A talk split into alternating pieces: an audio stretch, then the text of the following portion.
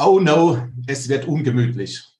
Der Wind wird rauer und die Luft wird dünner und trotzdem gilt es mit den aktuellen Herausforderungen am Markt umzugehen. Zukunftsängste, Zinsexplosion, Inflationsspirale. Mit genau diesen Tatsachen haben wir im aktuellen Umfeld zu kämpfen. Das Positive, es gibt Lösungen. Welche Lösungen es gibt, dazu sprechen wir in der heutigen äh, Interviewfolge mit Philipp Frohn, Redakteur bei der Wirtschaftswoche. Das Ganze nach dem Intro. Bis gleich.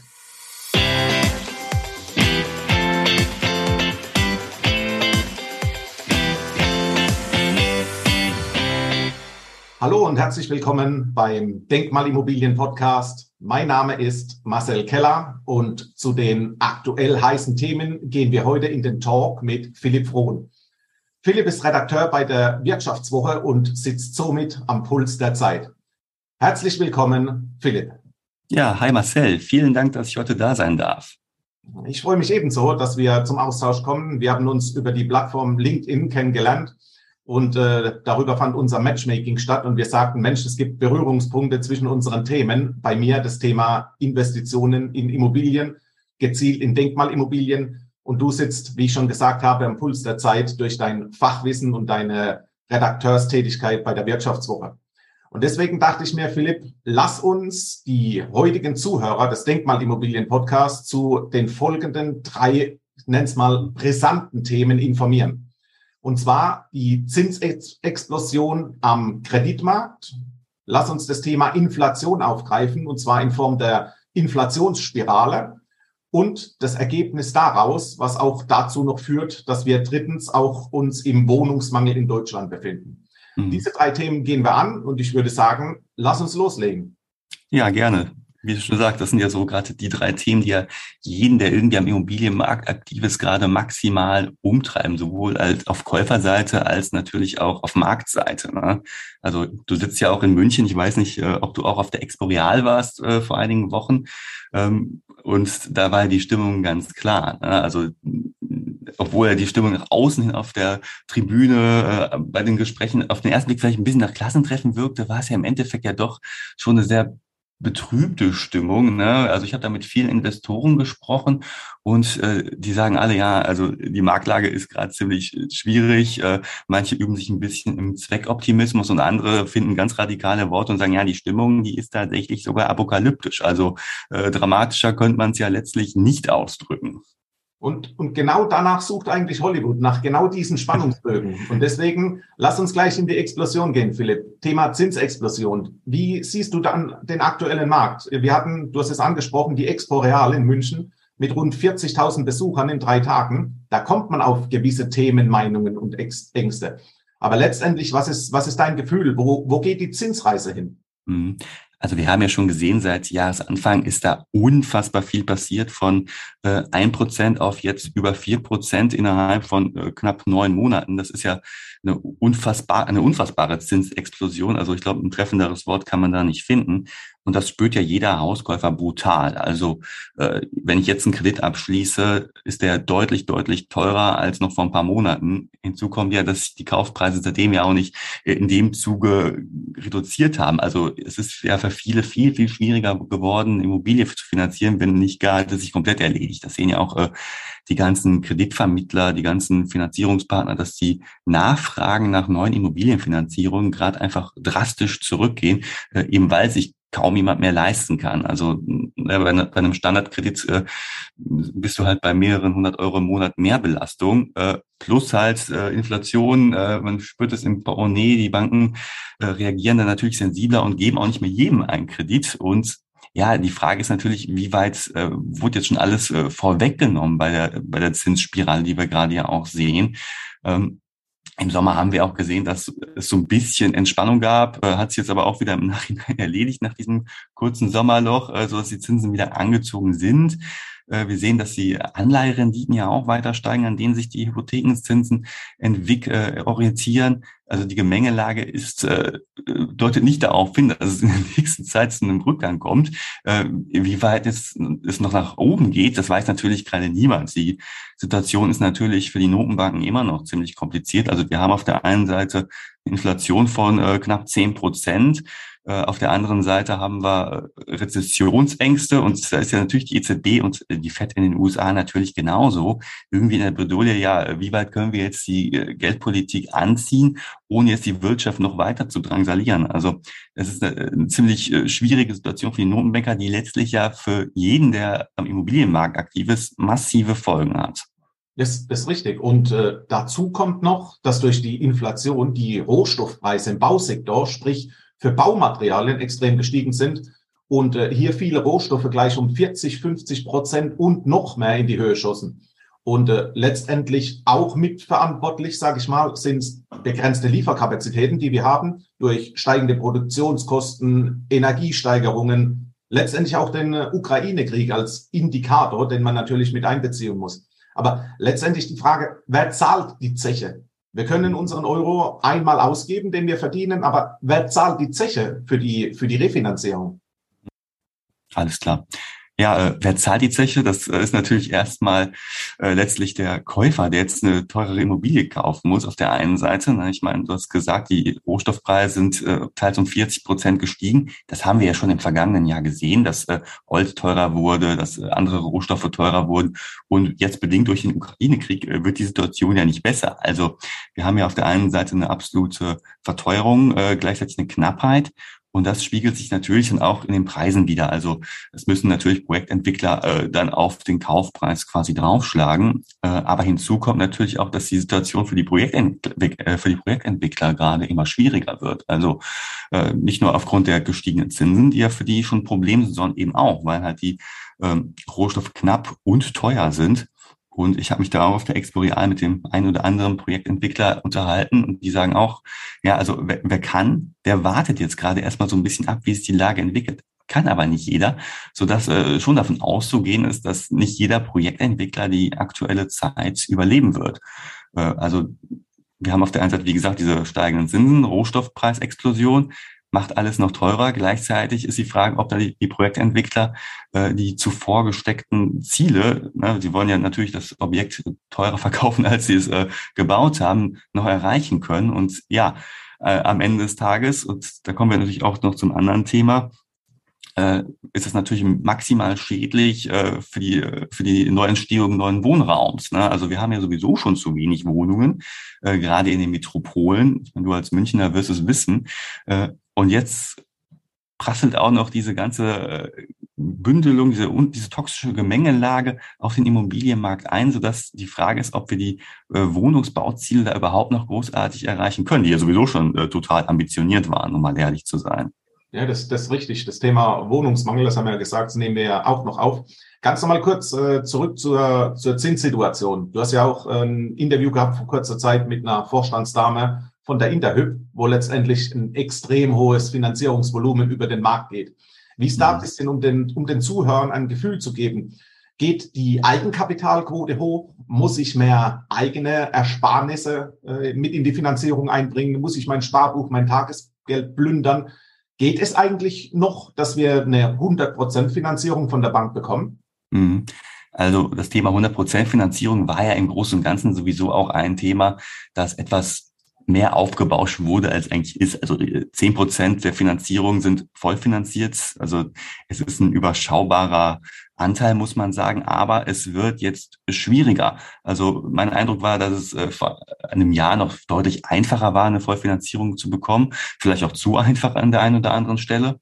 Äh, jetzt sind die Banken natürlich deutlich zurückhaltender und äh, lehnen das halt eher ab. Also da muss man halt schon wirklich ein großes Sicherheitspuffer mitbringen, damit die Banken das mitgehen. Also Stichwort, man muss äh, sehr, sehr gutes Gehalt haben, wo schon klar ist, okay, der kann vielleicht viel tilgen, der ähm, äh, muss sich keine Gedanken machen um weitere Kostensteigerungen, weil er einfach so viel verdient. Oder halt jemand, der einen sehr sicheren Job hat, zum Beispiel äh, ein verbeamtetes Lehrerpaar. Also da wird jetzt in den nächsten 20 Jahren wahrscheinlich an der beruflichen Front nicht so viel passieren, dass eine Vollfinanzierung äh, gefährlich werden kann, wenn halt der Kreditrahmen stimmt. Äh, du hast ja auch noch gefragt, ob äh, es spürbar ist, dass Leute mehr Eigenkapital einbringen oder wie sich das verhält.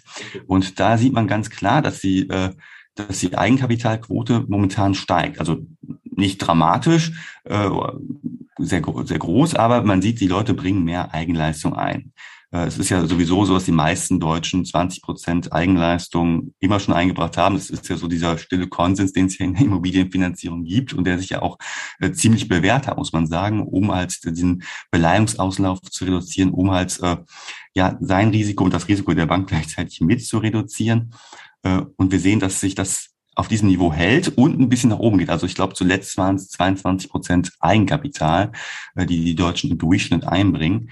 Gleichzeitig tilgen sie aber weniger, muss man sagen. Also ne, wir haben ja gerade schon am Anfang gesagt, dass ja diese exorbitanten Zinssteigerungen, die wir gesehen haben seit Jahresbeginn, dazu führen, dass die monatliche Belastung einfach ebenfalls krass gestiegen ist.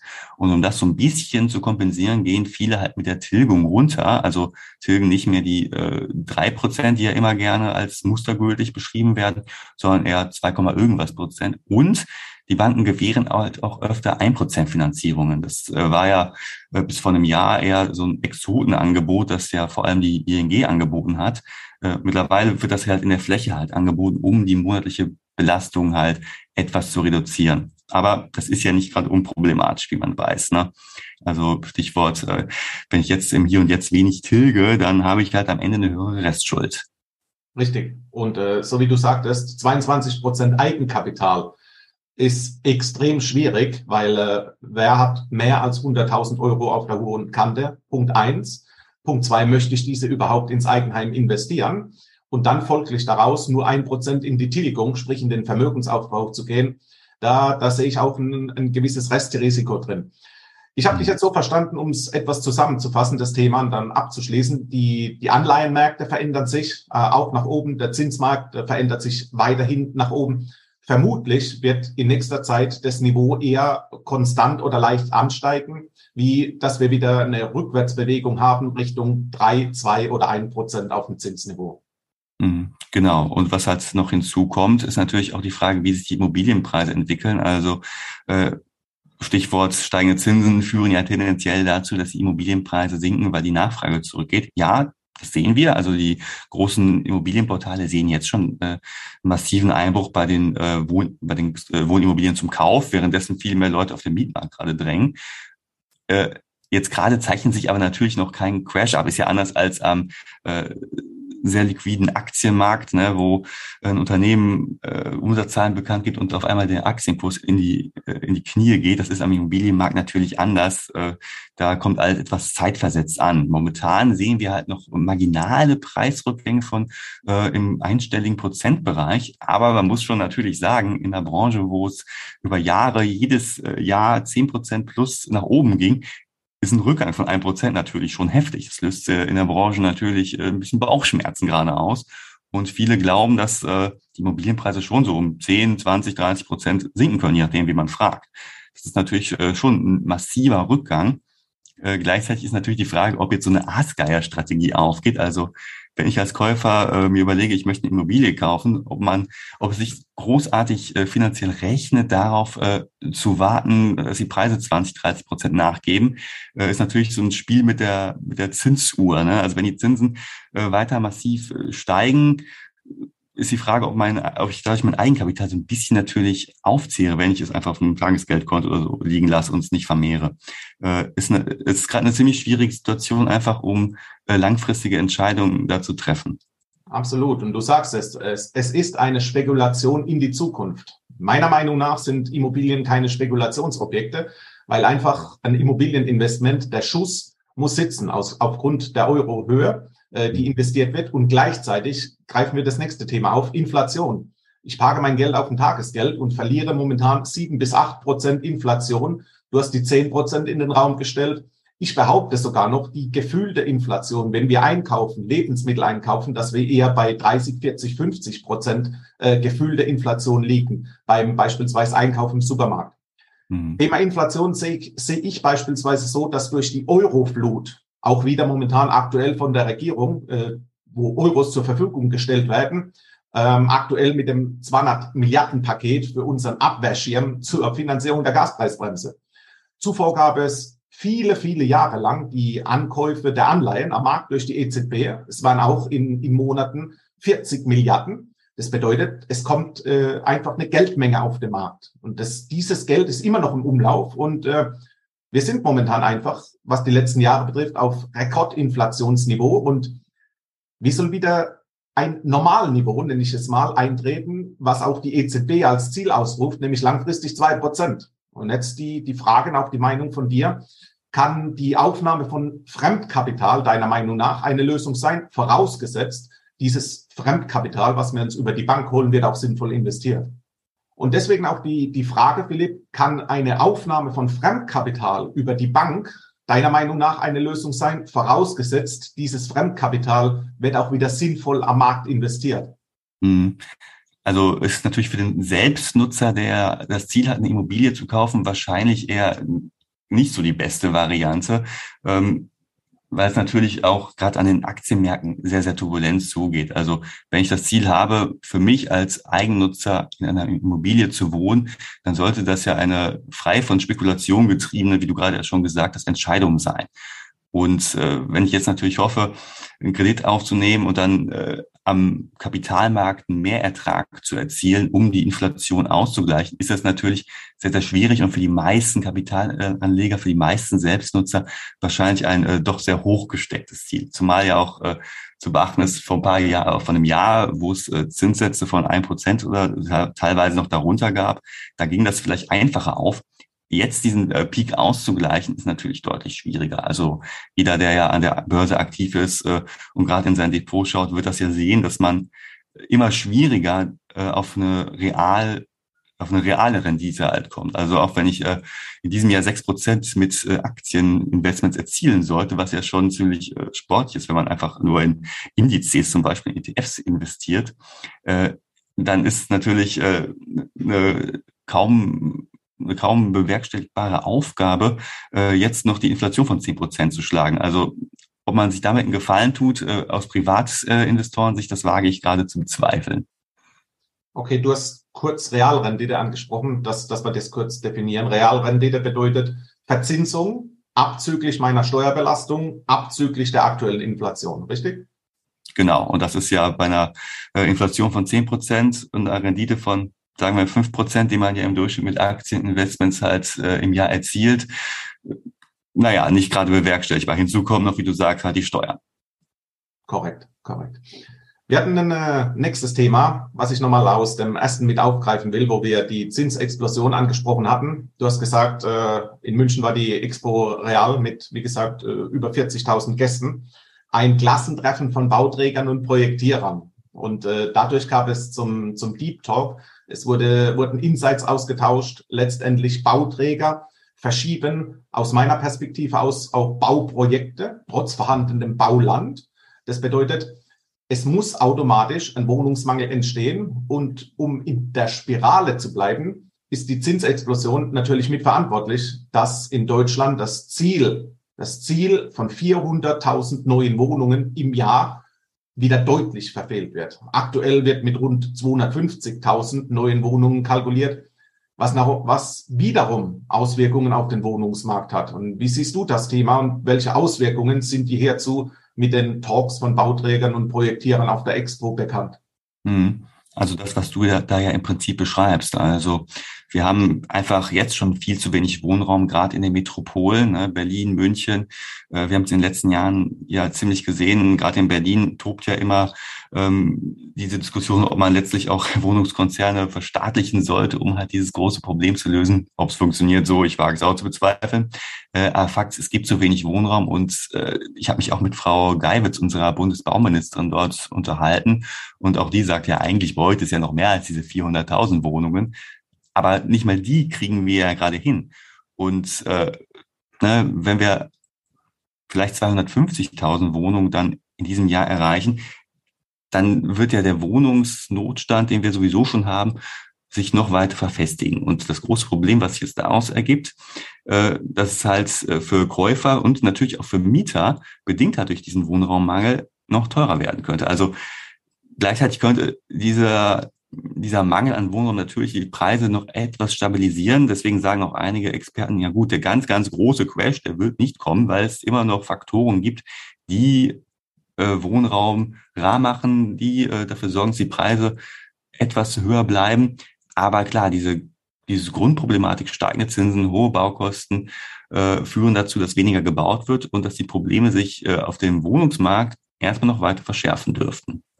Das sind auch meine Gedanken dazu. Wie gesagt, Bauträger verschieben Projekte. Der mhm. Trichter wird nicht entsprechend gefüllt. Ergebnis, Mieten werden nach und nach steigen. Natürlich nicht in gleicher Geschwindigkeit, weil es Mietregulierungsmärkte gibt, in Klammer zum Glück. Aber gerade in Großstädten äh, wird letztendlich der Wohnungsmangel nie gedeckt werden können. Es wird nach und nach ein Ausselektieren von gewissen Mietklientel stattfinden.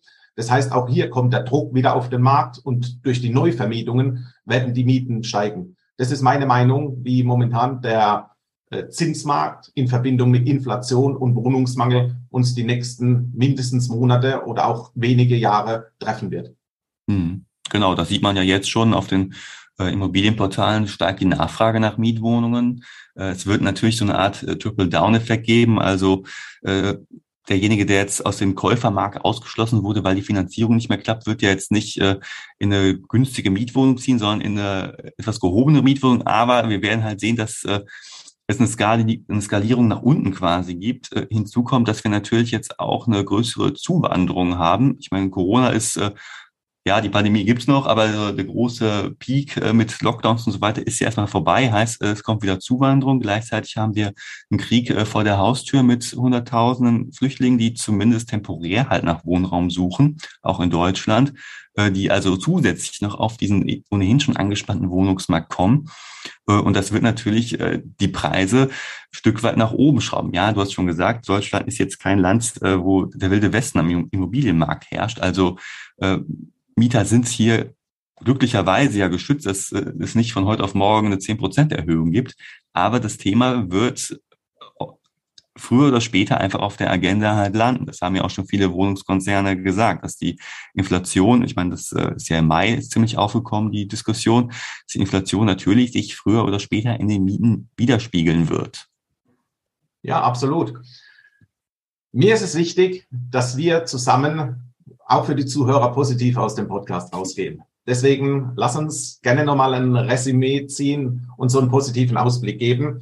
Ich gehe auch äh, gerne in die Vorleistung. Und zwar, ich sehe die, die aktuelle Marktlage trotzdem als Chance. Warum?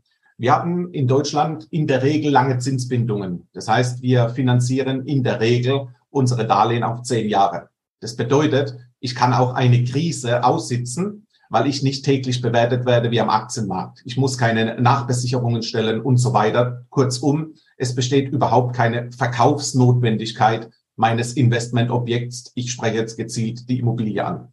Punkt eins. Punkt zwei sehe ich die Chancen am aktuellen Markt bei steigenden Mieten. Und hier liegt der Profit und der Mehrwert letztendlich auf Seite der Immobilieninvestoren.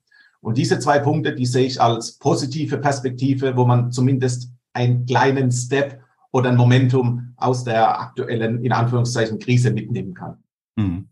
Absolut, da würde ich dir auch vollkommen zustimmen. Gerade beim ersten Punkt, du hast ja gesagt, dass äh, die meisten Leute einfach auch sehr langfristig ihre Immobilienfinanzierung abgeschlossen haben. Zehn Prozent, viele auch äh, noch länger, äh, zehn Jahre, viele auch noch länger.